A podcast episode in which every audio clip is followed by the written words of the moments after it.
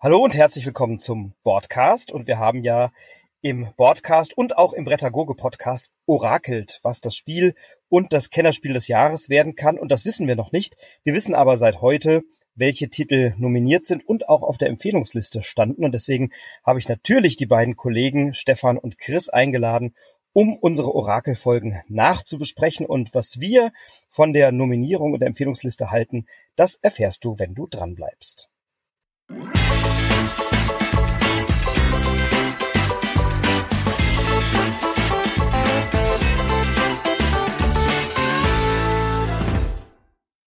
Ja, ihr beiden, ich habe gute Nachrichten für euch, denn wir haben soeben eine Einladung nach Delphi bekommen, denn eure und unsere Orakelfähigkeiten haben sich doch als sehr profund erwiesen, oder kann man das so sagen? Ja, absolut. Ähm, hallo erstmal. Ähm, ich bin selbst ganz, ganz begeistert, äh, wie gut wir dann doch letzten Endes dann den Geschmack der Jury getroffen haben. Ich würde einfach jetzt mal die Sendung, den Sendungstitel vorschlagen, das große Schulterklopfen.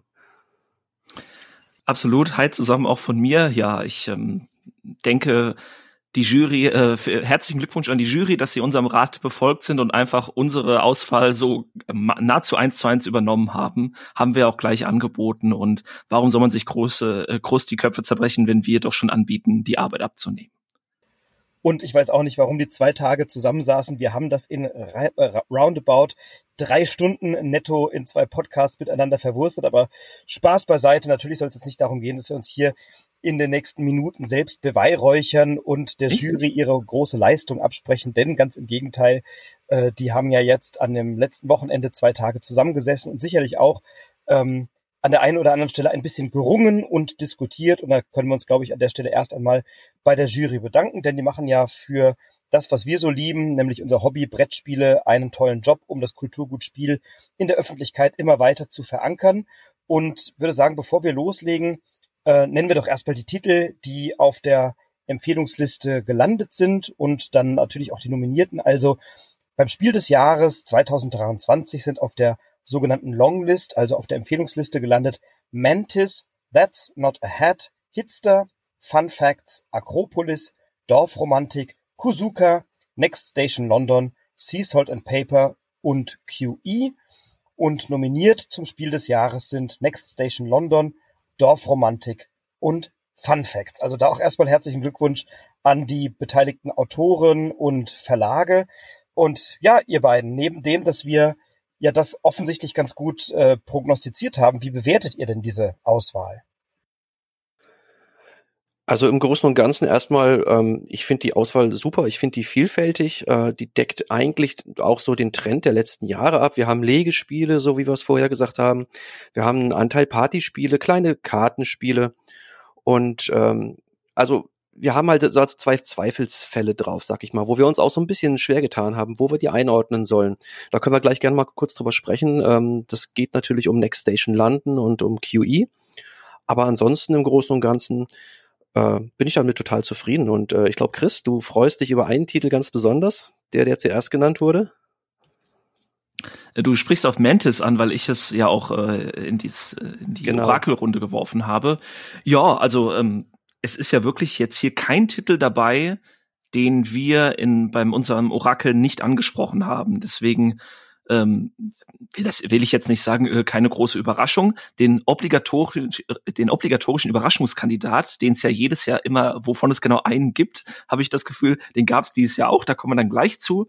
Äh, ein Titel, den wir gar nicht auf der Liste hatten. Ja, aber die, die Auswahl fürs Spiel des Jahres, würde ich sagen, ist rund. Ähm, da ist für jeden was dabei. Und ähm, ja, was soll man da jetzt noch irgendwie groß was dran mäkeln, wenn wir es im Vorfeld ja eigentlich genauso auch schon vorgeschlagen haben. Wäre es jetzt seltsam, wenn wir sagen, naja, das ist aber eine seltsame Auswahl. Nee, das war äh, erwartbar, das, soll überhaupt nicht negativ klingen.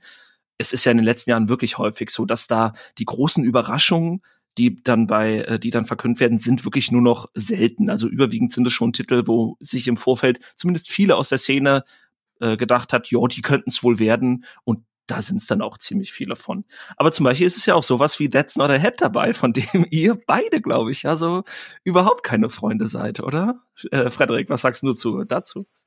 Also meine meine Laune sank bei der Bekanntgabe der ersten drei Titel. so, ich bin ja überhaupt kein Also Mantis, das gestehe ich, das habe ich erst einmal gespielt und dem gebe ich jetzt einfach nochmal eine Chance, demnächst vielleicht in einer anderen Runde, dann da will ich mich gar nicht zu, zu differenziert äußern. Aber als der erste Titel, der genannt wurde, war Mantis, der zweite That's Not Ahead, äh, dass ich ja wirklich nicht gut, also ich finde es einfach kein tolles Spiel, macht mir keinen, keinen allzu großen Spaß.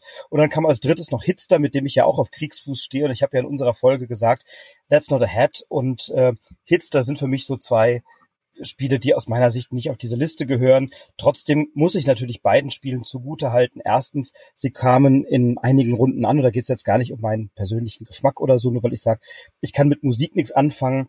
Hitster ist objektiv sicherlich als Partyspiel in diesem Jahr sehr präsent gewesen in vielen Runden und natürlich konnte man auch nachlesen und nachvollziehen, dass da viele Leute Freude dran haben und nur weil ich eben mit Musik nicht so viel anfangen kann, kann man so ein Spiel trotzdem auf die Empfehlungsliste kommen. Äh, ich finde es auch konsequent, dass sie es nicht nominiert haben.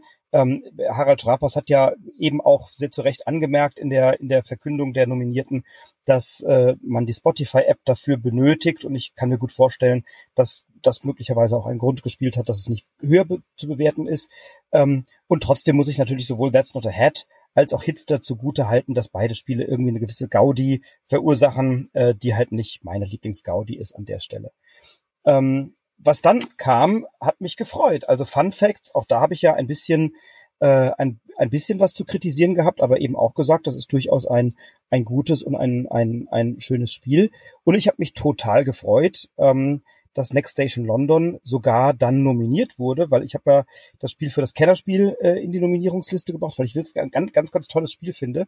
Ähm, und dass die Jury es als Spiel des Jahres sogar einsortiert im roten Pöppel, freut mich sehr, weil das die Chancen drastisch erhöht, dass noch mehr Menschen Zugang zu diesem Spiel bekommen ähm, und dann die Anforderungen von der Jury offensichtlich als niedriger eingeschätzt werden, als ich sie wahrgenommen habe.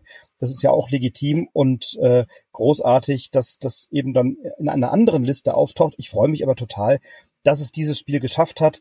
Ähm, und dass Next Station London, Dorfromantik und Fun Facts mit drin sind, heißt, mein Lieblingstitel oder einer meiner Lieblingstitel, nämlich Sea Salt and Paper, hat es nicht geschafft. Da habe ich eine kleine Träne im Knopfloch, aber ich freue mich sehr, dass es das auf die Empfehlungsliste geschafft hat. Stefan, wie siehst du es? Ja, nicht nur du hast diese Tränen im Knopfloch. Sea Salt and Paper, das, das hat mir, das hat mir persönlich auch das Herz so ein bisschen geblutet. Das war für mich eigentlich gesetzt, tatsächlich. Ähm, über Fun Facts habe ich mich persönlich auch sehr gefreut, allein einfach deswegen, weil ich es halt tatsächlich auch ähm, zu einem der drei Nominierten, äh, also als einen der drei Nominierten getippt hatte. Und ähm, ansonsten ähm, sehen wir hier wieder diesen Trend, der eigentlich auch in den letzten Jahren schon immer zu beobachten war. Die äh, unsere Nachbarn aus Frankreich geben schon so ein bisschen vor, in welche Reise, äh, in welche Richtung die Reise so in etwa geht. Mit That's Not Ahead, mit Acropolis ähm, und auch beim Kennerspiel des Jahres, wo wir gleich noch drauf kommen, hat man das schon wieder gesehen.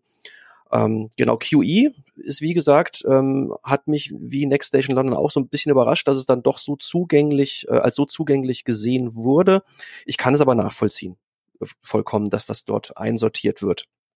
Ja, ich, hatte, genau. ich hatte dazu neulich ein, ein kurzes Gespräch mit einem Jurymitglied ähm, und habe hab dieses Jurymitglied gefragt und er sagte, naja, ich weiß natürlich nicht, wie die Jury das bewertet, aber ähm, die Person selbst hat es so bewertet, dass sie sagt, naja, die, die Regeln und die Abläufe sind relativ schnell erklärt und recht leicht und der, der Ablauf von QE ist etwas, was Leute schnell lernen. Natürlich kommt die Komplexität dann über die Bewertung, wie hoch schätze ich das ein und wie stark werte ich da oder wie stark biete ich mit oder so.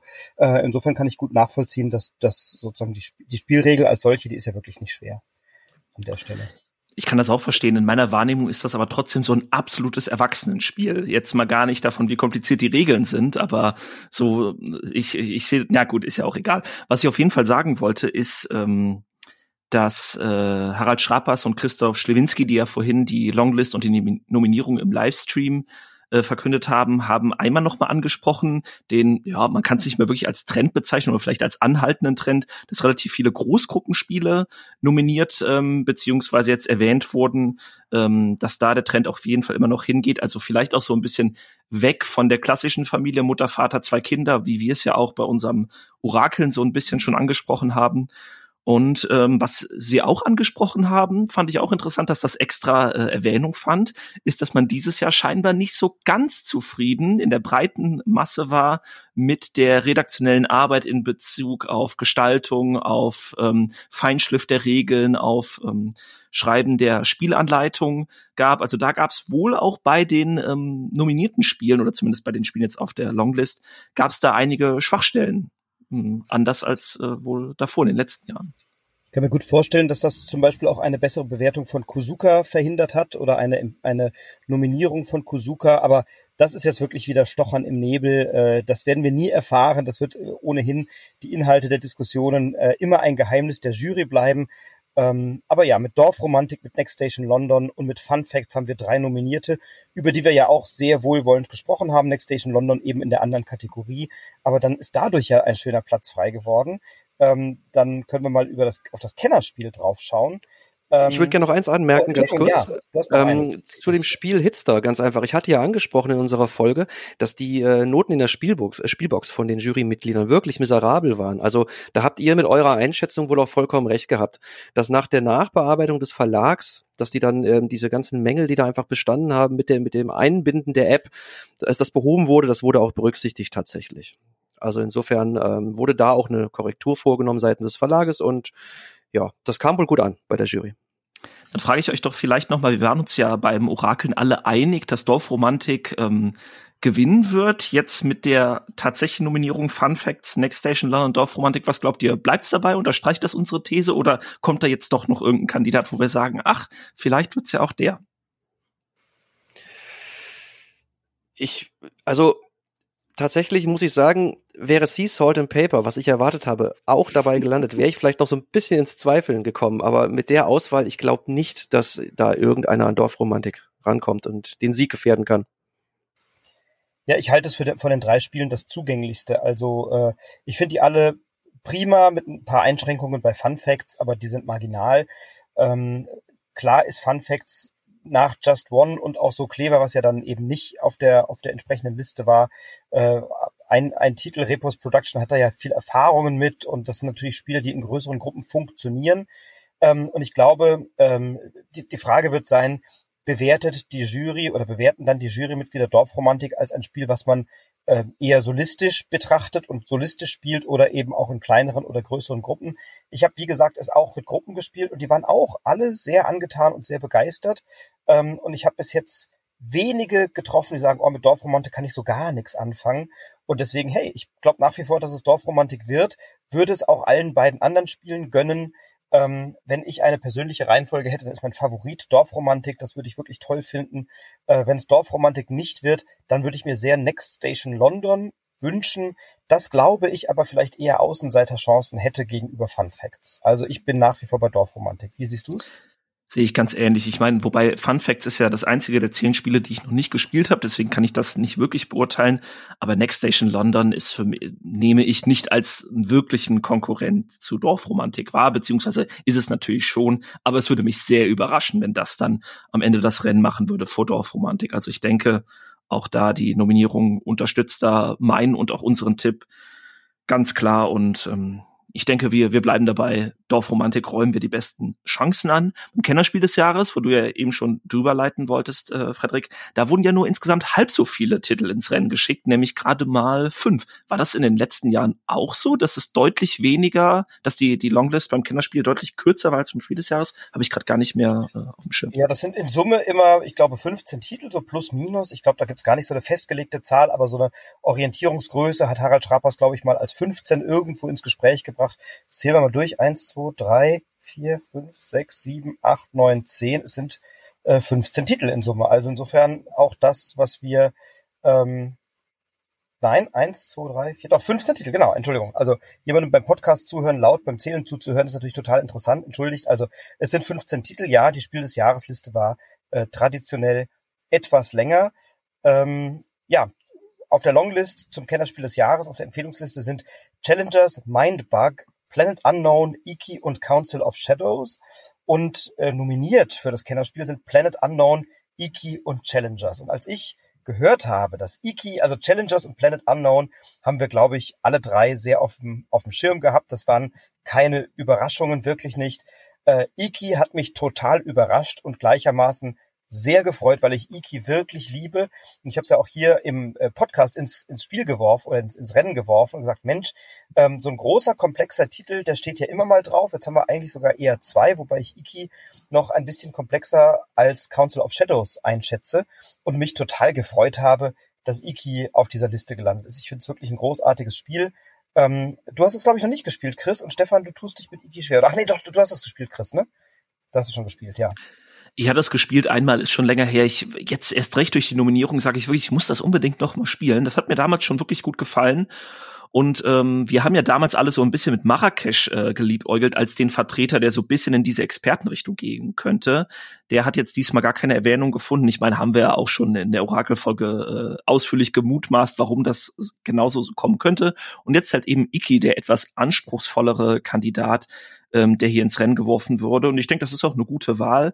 Council of Shadows hingegen, das andere eher komplexere Spiel. Also da bin ich mal sehr gespannt. Ich denke, also da erwarte, äh, da erwarte ich mir wirklich, dass da große Streitdiskussionen geführt wurden in der Jury. Ich glaube, das war nicht so eindeutig.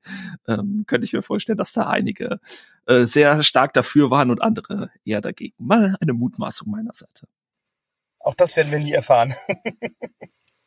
Ja, was, was für dich, Frederik? That's not a head. Ist, ist für mich so ein bisschen icky, muss ich sagen. Also, oh, ja, nein. Also, ich habe es einmal gespielt, muss ich dazu sagen. Und wir hatten einen sehr schlechten Start, Icky und ich. Ähm, ich fand's wirklich, ich fand's anstrengend. Ich weiß nicht warum. Vielleicht hatte ich auch einen schlechten Tag.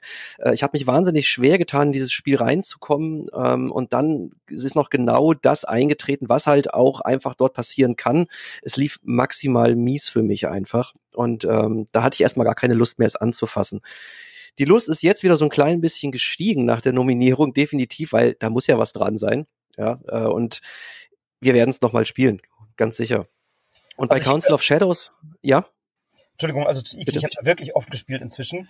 Ähm, und ich biete euch gerne mal einen gemeinsamen Abend an unter dem Titel Iki und die starken Männer. Ähm, weil Iki ist so ein Spiel, da, da kann man durchaus mal eine Lernpartie Ouch. brauchen. Weil, weil, weil das, ja, gut, schlechte Wortwitze, aber bitte. Ähm, ich, Iki ist so ein Spiel, da braucht's mal ein paar Partien, weil du natürlich jetzt weißt, dass dir das Spiel an der einen oder anderen Stelle übel mitspielen kann. Das wird dir in der Form so nicht mehr passieren das Zusammenstellen des Rondells, also welche Handwerker möchte ich da liegen haben und wann und wie benutze ich die da. Da geht es auch um Timing bei diesem Spiel und auch so ein bisschen um die Frage, äh, worauf setze ich denn beim Punktesammeln? Und da gibt es auch einige Optionen bei Iki. Es gibt eine Mehrheitenwertung der Händler, es gibt den Fisch, den man kaufen kann, es gibt äh, natürlich Sonderaufgaben, es gibt Gebäude, die man bauen kann, äh, es gibt diese Tabakpfeifen und Tabakbeutel. Also es gibt eine ganze Reihe von Optionen und da im ersten Spiel gleich die richtigen Entscheidungen zu treffen, ist bei diesem Spiel auch schwierig. So, ähm, ich habe auch ein, zwei Partien gebraucht, aber ich finde Iki wirklich toll. Also wirklich toll. Und ich habe mich, äh, ich war sehr überrascht, ähm, denn wir haben ja gesagt, es gibt im Vorfeld, es gibt immer so einen sehr komplexen Titel, den man vielleicht vergleichen kann mit Arche Nova oder mit Wasserkraft oder Terraforming Mars. Ähm, und da haben wir jetzt tatsächlich mit Iki, finde ich sogar, ein Spiel, was ein bisschen in diese Richtung ist. Nicht ganz so ein Schwergewicht wie die anderen, aber doch durchaus extrem anspruchsvoll. Und dass das gleich auf der nominierten Liste erscheint, hat mich überrascht und freut mich total. Also bin wirklich, bin voll begeistert von der Kennerspiel des Jahres Auswahl. Ja. Iki natürlich jetzt in diesen Topf zu werfen mit so Spielen wie Terraforming Mars und Arche Nova, bin ich mal gespannt, ob das halt eben jetzt mal fernab von der Nominierung auch in diesen Brettspiel Olymp einsteigen wird in einer zu den Alltime Favorites und Spielen, die die auch Jahrzehnte später noch gespielt werden. Warten wir es mal ab, aber worüber wir ja auf jeden Fall noch sprechen sollten, ist dann der eine große Überraschungskandidat, zumindest für mich auf jeden Fall, ein Spiel, das ich gar nicht auf dem Schirm hatte und wir haben es auch in keiner unserer beiden ähm, Orakel-Folgen erwähnt, nämlich Mindbug. Ich habe es tatsächlich nicht erwähnt, aus dem einfachen Grund, ich habe es nicht gespielt.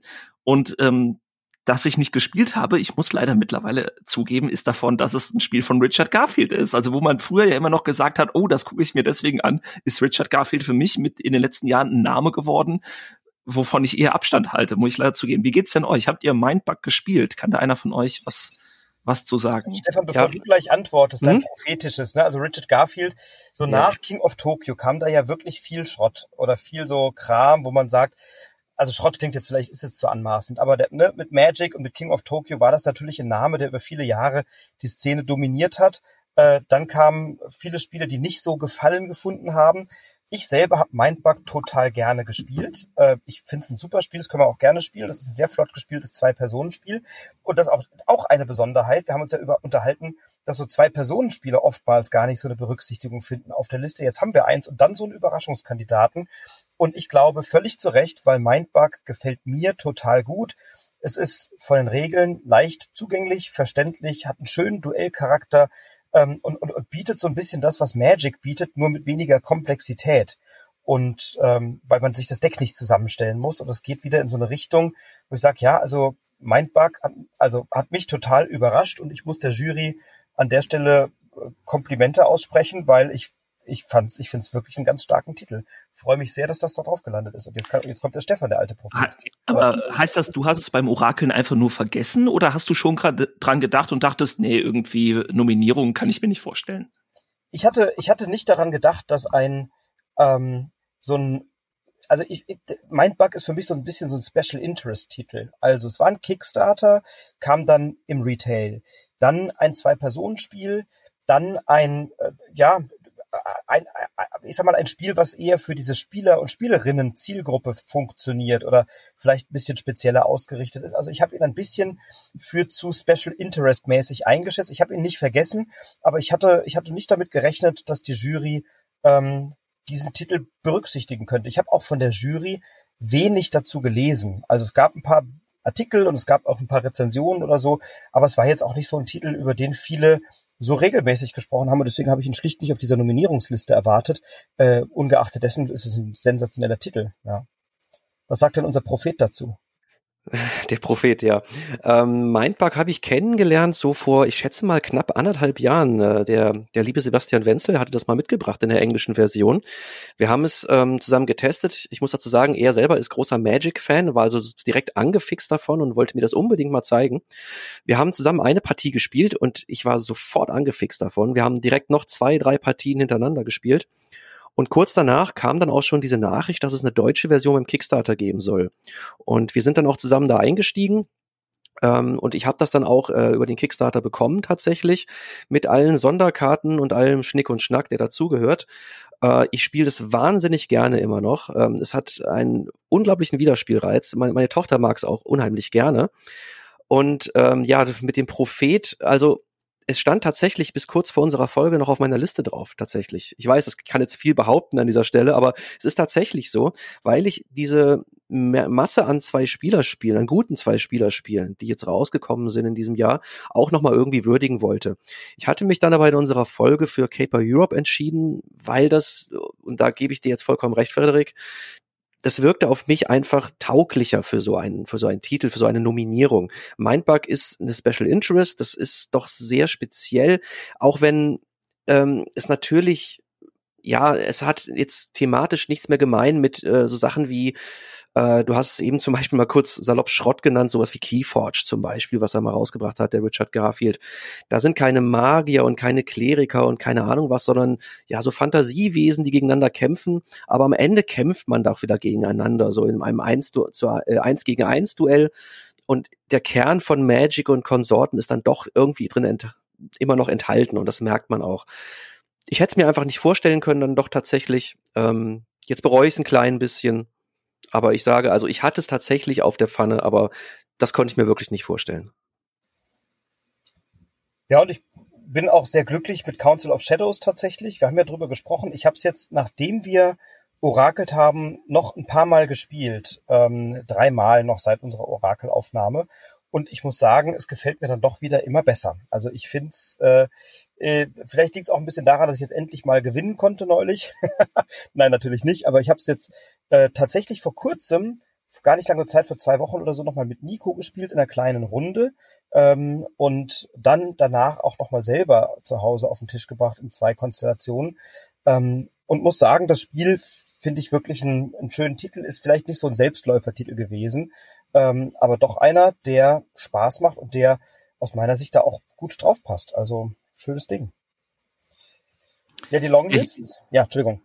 Äh, alles gut. Ich würde sagen, hier dieselbe Frage wie auch gerade bei den Spiel des Jahres genau. Nominierungen. Bleibt's bei unserem Tipp Challengers? Also gerade hier in der Kategorie gab es ja in den letzten Tagen dann doch ein Ereignis, das wir ähm, auch geteilt haben hier äh, in unserer Chatgruppe, wo wir dachten, ah, vielleicht hat ja jetzt Planet Unknown doch noch eine Chance gegen Challengers. Das war die ähm, Rezension, die Harald Schrapers, der Juryvorsitzende, auf seinem Blog Games Replay veröffentlicht hatte. Da hat er nämlich Planet Unknown äh, nicht nur als Topspiel des Jahrgangs bezeichnet, sondern ihm auch eine 6 von 6 gegeben, also seine Bestpunktzahl, die er, glaube ich, äh, diesem Jahr auch keinem anderen Spiel gegeben hat. Also vielleicht dann für ihn doch der persönliche Favorit. Und da dachten wir alle, ach ja, guck mal, vielleicht wird ja, wird's ja doch Planet Unknown und nicht Challengers. Wie, wie seht ihr das mittlerweile? Bleibt bei Challengers? Wir haben es ja damals so schön im Einklang gesagt.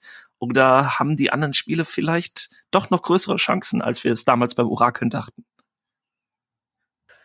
Also ich persönlich würde dabei bleiben tatsächlich dann doch. Äh, Harald Schrapers ist halt auch nur einer von zehn, elf Jurymitgliedern, der das zu bestimmen hat. Und es wird einige Fürsprecher geben für Planet Unknown, da bin ich mir sicher. Ähm, mir fällt da zum Beispiel die gute Julia Zerlik ein, die sicherlich nicht für Challengers, also zumindest mein Stand jetzt, äh, was man aus ihrem Video so weiß, ähm, sicherlich nicht dafür stimmen wird. Aber im Großen und Ganzen schienen die äh, Rezensionen derjenigen, die eben es öffentlich gemacht haben, doch sehr überwältigend pro Challengers zu sein.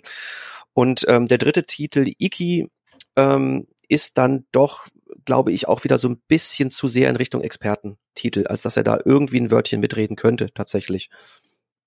Frederik, was meinst du? Also ich will nicht sagen, bei den drei Titeln ist mir fast egal, wer gewinnt, weil ich finde die alle wirklich herausragend und sensationell und ich wünsche und gönne es allen drei Titeln.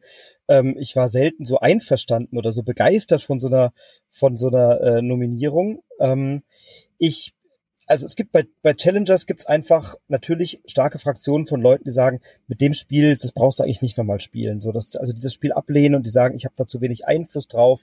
Ähm, und, und vielleicht ist es dann eben nicht so dieses Spiel für alle, was die Jury ja möchte. Also weil es da immer wieder Leute gibt, die sagen, ich kann damit nichts anfangen, ich äh, stelle hier mein Deck zusammen und dann läuft das irgendwie so automatisch ab. Und dann ist Planet Unknown vielleicht dann der risikofreiere Titel, der eine breitere Zu Zugänglichkeit hat oder eine größere Zugänglichkeit hat ich finde das Event bei Challengers ähm, herausragender und größer und ich finde, es macht halt Dinge wieder neu und das finde ich immer toll. Wenn Spieler einfach mal was innovieren und was neu machen, dann finde ich das toll. Deswegen würde ich mich für Challengers sehr freuen, bleibe auch bei der Vermutung, glaube aber, dass es das gegen Planet Unknown doch etwas schwerer haben wird, als ich zunächst dachte. Sehe ich ganz genauso. Ich würde mich persönlich über Planet Unknown am meisten freuen von den drei Auszeichnungen. Aber auch äh, ich würde bei meinem Tipp Challengers bleiben. Ich stimme dir aber auch voll zu, Frederik. Ich finde, auch hier hat man mit der Auswahl mal wieder vielleicht seit einigen Jahren die ansprechendste Auswahl wirklich für die Field-Spieler äh, auch getroffen, äh, die auch gerne mal ja dann, den man erklären muss, äh, was der Unterschied zwischen Kenner und Experten ist. Also wo man die letzten Jahre ja doch immer mal so ein Spiel dabei hatte, wo dann irgendwie ein Field-Spieler sagt, hör, Moment mal, ganz schön clever, das ist doch eher so ein kleines Spiel. Und da muss man sagen, ja, aber guck mal, die Verzahnung, das äh, übersteigt den roten Pöppel doch, das nimmst du als kleines Spiel wahr, aber es ist doch eher ein Kennerspiel. Ich glaube, hier hat man diesmal wirklich drei Spiele dabei, äh, womit man auch jeden Vielspieler zufrieden stimmen könnte. Zumindest in meiner Wahrnehmung. Äh, ja. Ja, und es gab ja noch, noch ein Ereignis, äh, bei dem ihr beiden euch sicherlich auch gefreut habt. Ich war zumindest überrascht, denn Chris, du hast, glaube ich, ins Gespräch gebracht, dass doch, dass es mal langsam wieder Zeit wird für einen Sonderpreis der Jury. Und auch das ist ja dieses Jahr passiert, nämlich für die Unlock Game Adventures, über die wir auch gesprochen haben im Podcast, die jetzt in keiner Liste Erwähnung gefunden haben, aber eben als äh, Sonderpreis von der Jury ausgezeichnet worden sind. Und zwar einerseits für das Unlock Kids, also die Kinderspielvariante, und auch für die Unlock Game Adventures. Da habe ich mich total drüber gefreut, weil das ja wirklich eine tolle Reihe ist. Und ich habe sie dir ja bei unserer letzten Begegnung mitgebracht, Chris. Das heißt, du hast jetzt ein bisschen was zum Spielen. Ähm, wie, wie seht ihr diesen Sonderpreis? Habt ihr euch auch so gefreut? Ich freue mich über Sonderpreise immer sehr und ich kann mich auch ziemlich gut an unseren Wortlaut bei dem Orakel fürs Kinderspiel erinnern, da ich gesagt habe, ich habe irgendwie so das Gefühl, dass Unlock dieses Jahr da eine Rolle spielen und auftauchen könnte. Genauso ist es ja erfreulicherweise auch gekommen. Was ich interessant finde, ist, dass es scheinbar gar keine Kategorie für den Sonderpreis gibt. Also es ist jetzt ein Sonderpreis im Bereich Kennerspiel des Jahres für die Unlock Game Adventures und im Bereich Kinderspiel des Jahres für die Unlock äh, Kids Spiele. Aber sonst hatte der Sonderpreis ja immer noch irgendwie so einen Untertitel oder so. Äh, besondere Spielwelten oder äh, kooperatives ähm, Dingenskirchen. Ähm, davon hat man sich jetzt scheinbar entfernt und so richtig begründet, warum das jetzt ein Sonderpreis sein muss, finde ich, hat man es auch nicht, oder? Also es wurde so ein bisschen erwähnt, dass die Serie schon lange existiert und dass die auch, ähm, dass die Qualität äh, immer gesteigert ist, aber so dieses, haben Sie so im Livestream gesagt, so deswegen kriegt das jetzt einen Sonderpreis?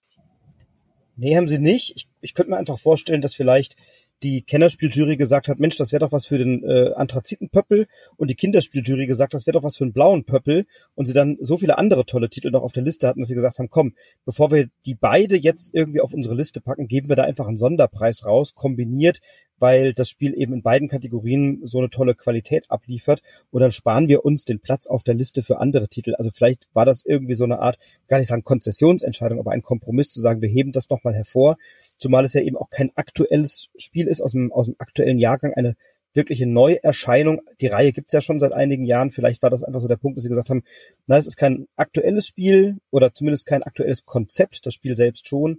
Ähm, es wäre was für beide Listen. Ach komm, Jungs, Mädels, wisst ihr was? Sonderpreis. Ich finde das super.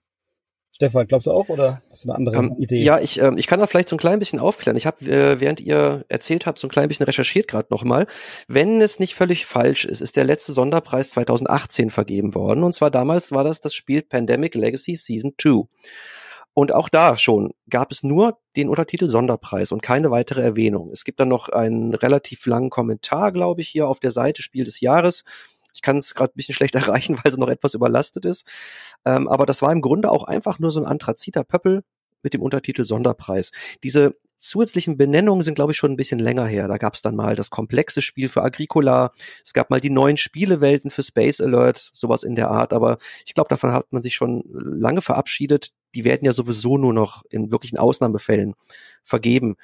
Ja, und ich hatte ja auch schon gemutmaßt, dass es einen geben würde, aber ja, mein Kandidat dafür wurde nicht mal erwähnt. Schande über mich. Es ging natürlich um Spaceship Unity, bei dem ich mir einfach hätte vorstellen können, dass das auch nochmal gewürdigt wird aufgrund dieser völligen Neuartigkeit des Spielkonzepts.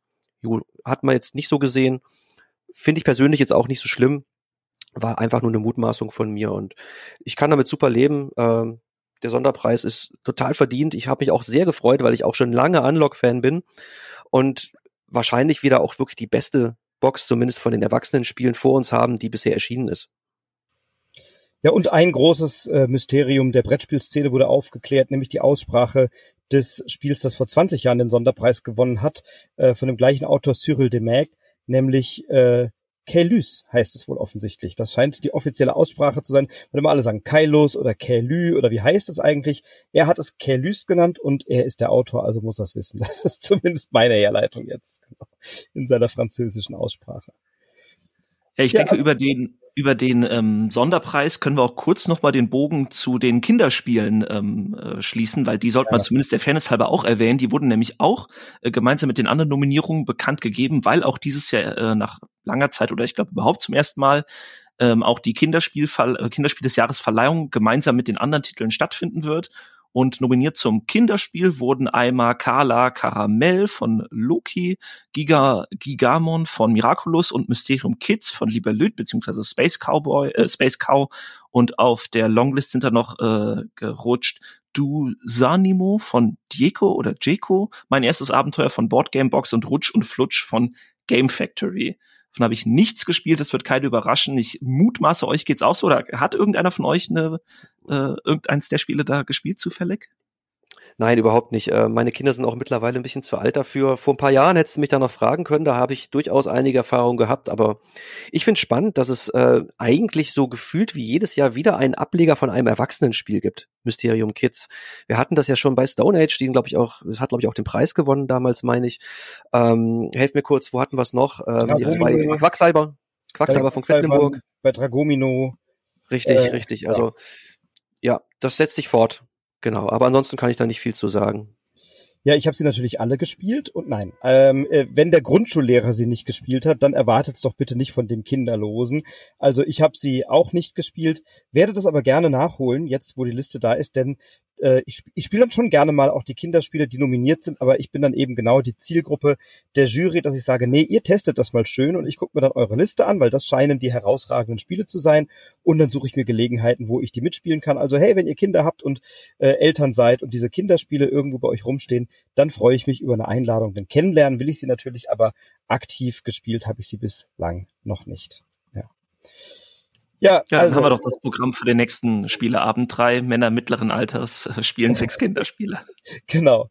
Ich, ich, ich bin dabei. Männer, Kids, äh, genau. Also wir werden, wir werden das nachholen. Ähm, ich fand's sensationell. Also wirklich, habe mich wirklich gefreut. Wir haben doch über viele Titel gesprochen, dass unsere Einschätzung da zumindest nicht grundfalsch war. Im Gegenteil, wir dann doch das ein oder andere Mal richtig gelegen haben mit Planet Unknown und äh, Challengers, die haben wir beide oder alle, beide, beide Titel vermutet. Ähm, und Next Station London, Dorfromantik und Fun Facts hatten wir auch auf den Listen sehr prominent mit dabei. Also haben wir doch ganz gut orakelt, äh, haben uns auch über den Sonderpreis gefreut und das war jetzt mal so unsere erste Einschätzung.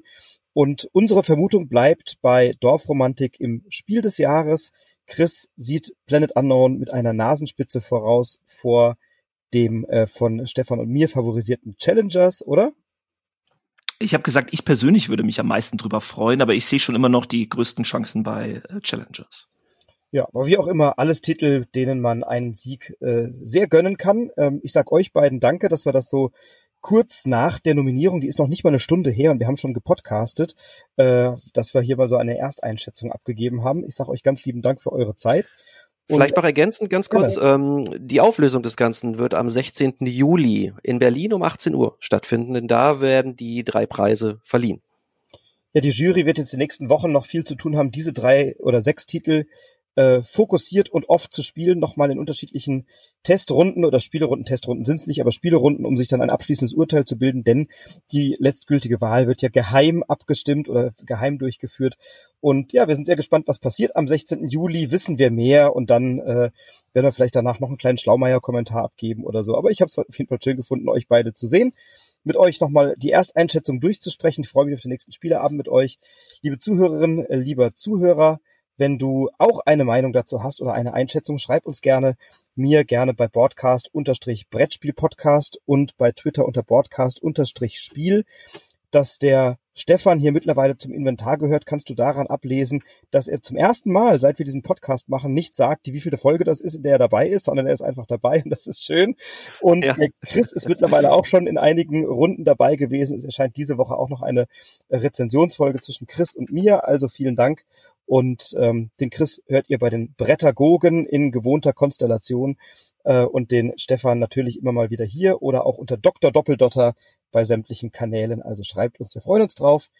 Dann sagen wir Tschüss, bleibt inspiriert, inspiriert andere, bleibt gesund und spielt schön. Ciao.